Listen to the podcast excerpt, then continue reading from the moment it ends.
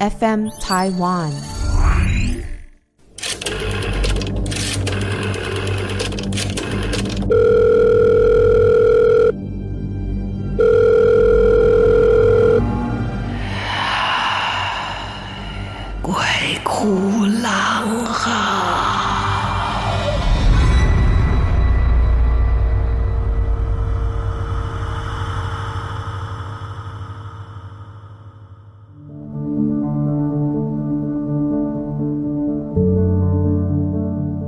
欢迎来到鬼哭狼嚎，我是狼祖云。七月到了，很多人心情都会比较戒慎恐惧。对，这个月份呢，就充满了很多我们意想不到的，或者是你根本不想知道的，或你根本不想感应到的各种的氛围。当然，在这个时候呢，也会有这个中原普渡啦，哦，放水灯啦，各式各样的这一些活动、这些仪式啊。那不管你信不信，我觉得把这个戒慎恐惧当成是平常的时候，对生活当中的一些仔细，不要莽莽撞撞的，也许就不那么容易出意外啊，不那么容易摔跤啊，不那么容易滑倒啊，不那么容易撞到人啊，等等的。那今天就来讲一讲，呃，从前大家都听说过的 urban legend 都市传说，我以前有跟人聊过，但是我现在把这个细节跟大家好好的说说。呃，在我的。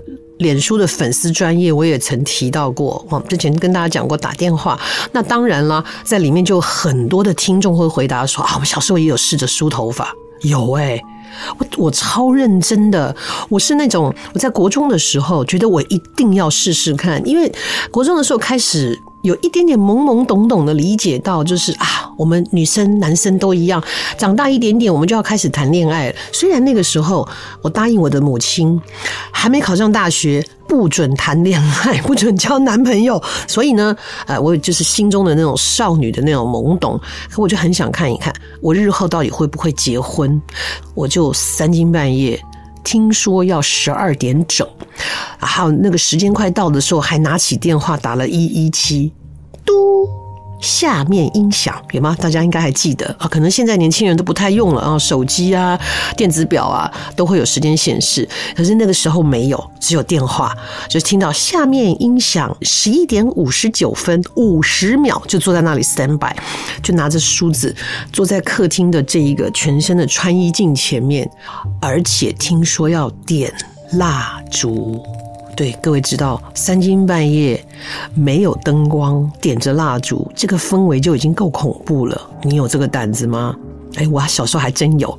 我点了蜡烛，然后开始在十二点钟整整的时候开始梳头发，一遍一遍的梳，一遍一遍的梳，渐渐的就梳到了一百下，我就屏气凝神的等着看镜子里会出现什么。什么都没有，最恐怖的是什么都没有。我心想，难道我以后嫁不出去吗？对，的确长得是个小丑瓜，可能真的没有人要。后来又想想，会不会是听错了数字呢？也许是两百下。接下来我就继续在对着镜子再梳着头，一下一下一下的梳，梳到了第两百下的时候，静心的等待。啊嘘的一下。蜡烛灭了，着实把我吓了一跳。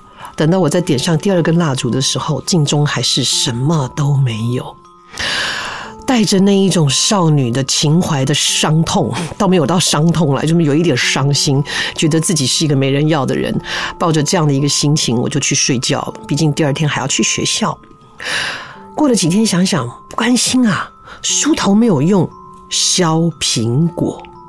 一样，我呢用自己的零用钱去买了两个苹果哦。要知道，当年我们小时候苹果很贵的哦，就花了我的零用钱买了两个苹果，还偷偷藏起来，怕被我弟找到，被我弟找到吃掉，这比在镜子里看到东西更恐怖哦，因为这关系到我未来的未来的幸福啊。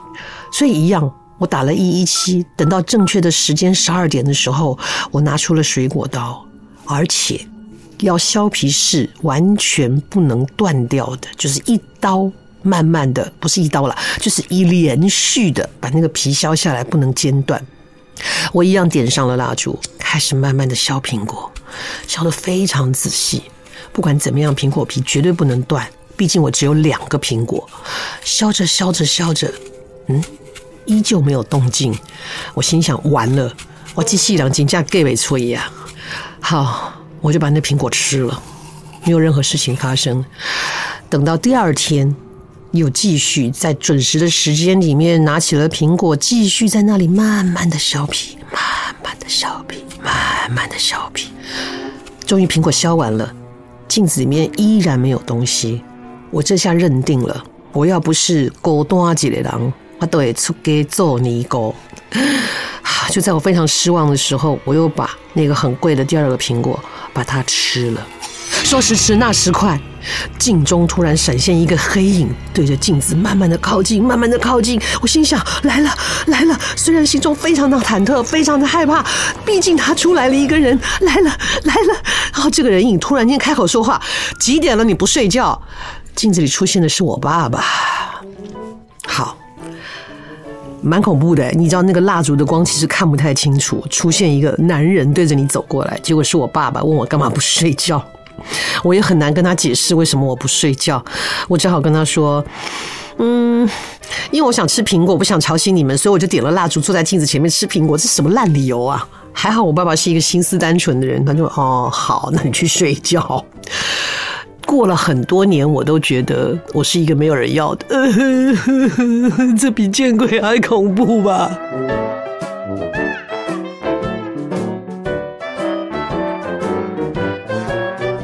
所以世间上啊，有很多事情，当我觉得没什么的时候，结果没想到我的一个同学，他跟我讲了他在镜中看到的事情。我这个同学。呃，小学的时候就很漂亮，很漂亮的一个女生。在我们那个年代，父母离异的状况非常少。那她就是我同学当中父母离异的一个例子。然后她的父亲就单独带着她们姐妹两个单独生活。然后，当然，我觉得小时候失去母亲，多多少少还是有些。不方便哦，尤其女孩子如果开始长大一点点，到很多生理的问题，那个年代的父亲又更保守了啊。不过姐妹感情很好，有一天一样，她们姐妹跟我玩一样的游戏，就是一样这样，姐妹两个在那梳头。哎，她们两个比较好，有伴呢，我一个人呢。然后姐妹两个就在那里梳头，你梳我的头，我梳你头，互相。然后就在她们也认为什么事情都没有发生的时候，两个人。背对镜子准备上床睡觉的同时，听到了一段音乐，而且像是那种室内乐，就是我们在看电影的时候那一种欧洲宫廷的那一种室内乐啊，就是像是那哒哒哒哒哒哒哒这种哦，就是轻快的音乐，然后就觉得背脊生寒，三更半夜哪里来的这种音乐？他们互相看着对方，心想。是我听错了吗？但他们从对方的眼神中感受到，原来彼此都听到了这一段音乐，就全身发毛。接下来，他们两个就缓缓的回头看那个镜子。你猜他们看到什么？他们在镜子里面看到有人在跳舞，就是配合他们听到的音乐。姐妹俩吓得不得了，然后连忙尖叫，然后父亲就出现了。父亲灯一打开，啪！镜中的场景就消失了，所以当父亲问他们说发生什么事的时候，他们两个什么也没讲，因为没有人会相信，所以他们就瑟瑟缩缩的就躲在被子里睡觉。睡觉前还拜托父亲把对着床的那一面镜子把它盖起来。虽然爸爸觉得莫名其妙，但是还是按照他们的要求把镜子给遮起来了。所以谁知道，也许不小心打开了某一个嗯不知道的领域。就有点像电影《穿越时空来找你》吗？我有点不记得片名了。哦，就是 Meg Ryan 演的那个电影。谁知道他们看到了什么？不过还好都没有发生其他的意外，可能只是不小心打开了一个空间而已。关于这个同学，我还有一个小故事。因为我说那个时候父母离异的情形很少，那我的生日是在四月五日，你知道，它是有好有坏的。好的是什么呢？每年都是民族扫墓节，就一定会放假。然后乡下的舅舅家呢，因为知道客家人对于祭祀祖先是非常慎重的，一定会杀鸡宰鹅。那因为我呢，都会在那个时候跟妈妈一起回到乡下舅舅家，那杀鸡宰鹅就会有我的份儿，因为生日，舅妈他们就非常非常好的会给我一只鹅腿。你要知道鹅腿有多大，我可以吃它一整天。然后每一个人那个羡慕的眼神，因为鹅很贵。这是好处啊！每年都放假，每年都有鹅腿可以吃。坏处是什么呢？人家就老笑我，哈哈哈哈哈！你民族扫墓节生的。然后有一天就跟这个同学呢发生了一点局语，就是有一点口角，小小的，小学二年级的时候，然后互相就在那里了。你没人爱啦，你讨厌鬼啦，就是骂这种幼稚的话。然后他突然间就说了我当时最忌讳的一句话，他说：“你扫墓节出生啊，你就是个扫把星。”嗯。突然不知道怎么样，好像好像那个抚了逆鳞似的，然后我就非常的愤怒，然后就大声跟他说：“但你爸妈离婚了，谁跟你一样？”其实我说那段话的时候，我就后悔了，因为我就看到我同学瞪大了眼睛，当中蓄满了泪水，很伤人。但是小时候倔强，而且也不知道该说什么，然后他就哭着跑走了。那之后我们就分班分分校之类的，然后就没有什么再联络。可是这件事情一直放在心里，放了很多年很多年。然后我心里一直想，我什么时候可以见到他，跟他当面的道歉啊？这件事情我真要感谢主。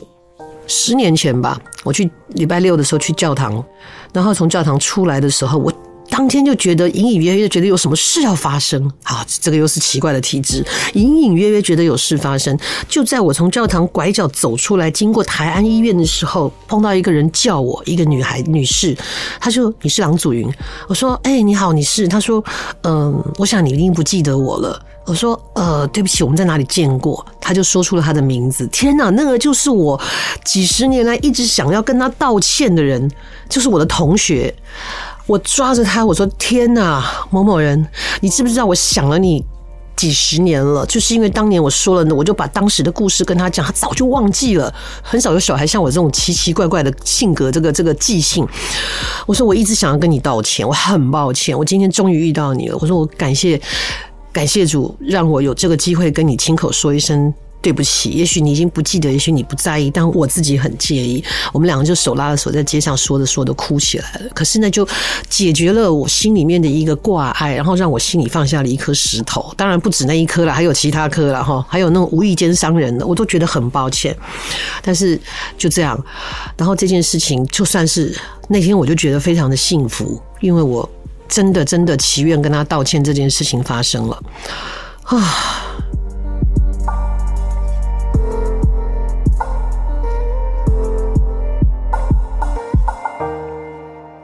但你知道，其实有一些事情比你遇见了鬼怪啊、妖精啊都还要恐怖的是什么？